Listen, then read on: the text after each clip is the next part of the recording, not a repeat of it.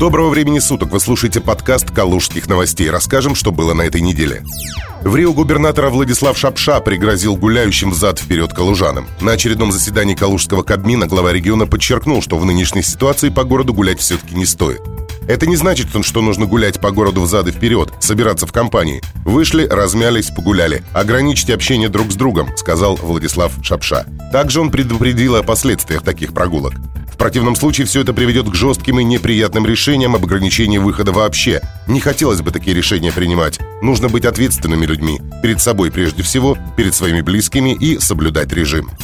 Калужские подростки самоизолировались на шарике.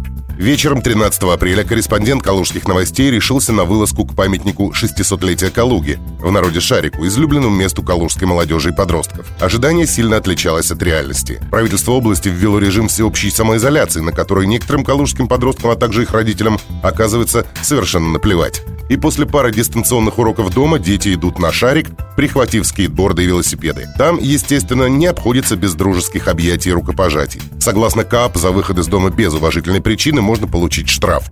Однако в Калуге, к счастью, есть сотрудники полиции, которые штрафуют не сразу, а сперва проводят разъяснительную беседу и пытаются вразумить нарушителей самоизоляции. Но подросткам на шарике некому рассказать, какие опасности сейчас стоят в себе улица и общение с другими людьми. Ведь правоохранители даже не заглядывают в этот район. Возможно, именно поэтому здесь полюбили проводить время парочки и калужане с детьми. А что им еще делать? Не дома же сидеть. В Калуге сообщили новости о праздновании Дня Победы.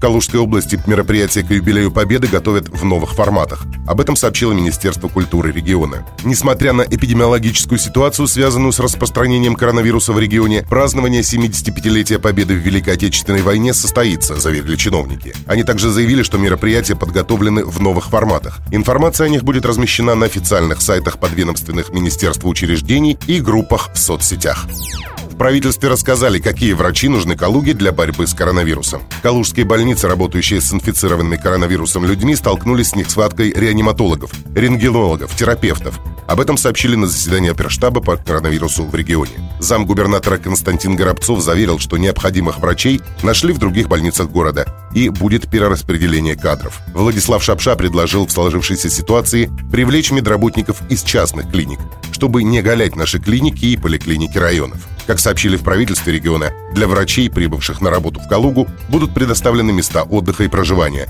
Их обеспечат трехразовым питанием. Вы слушали подкаст «Калужских новостей». До встречи в эфире.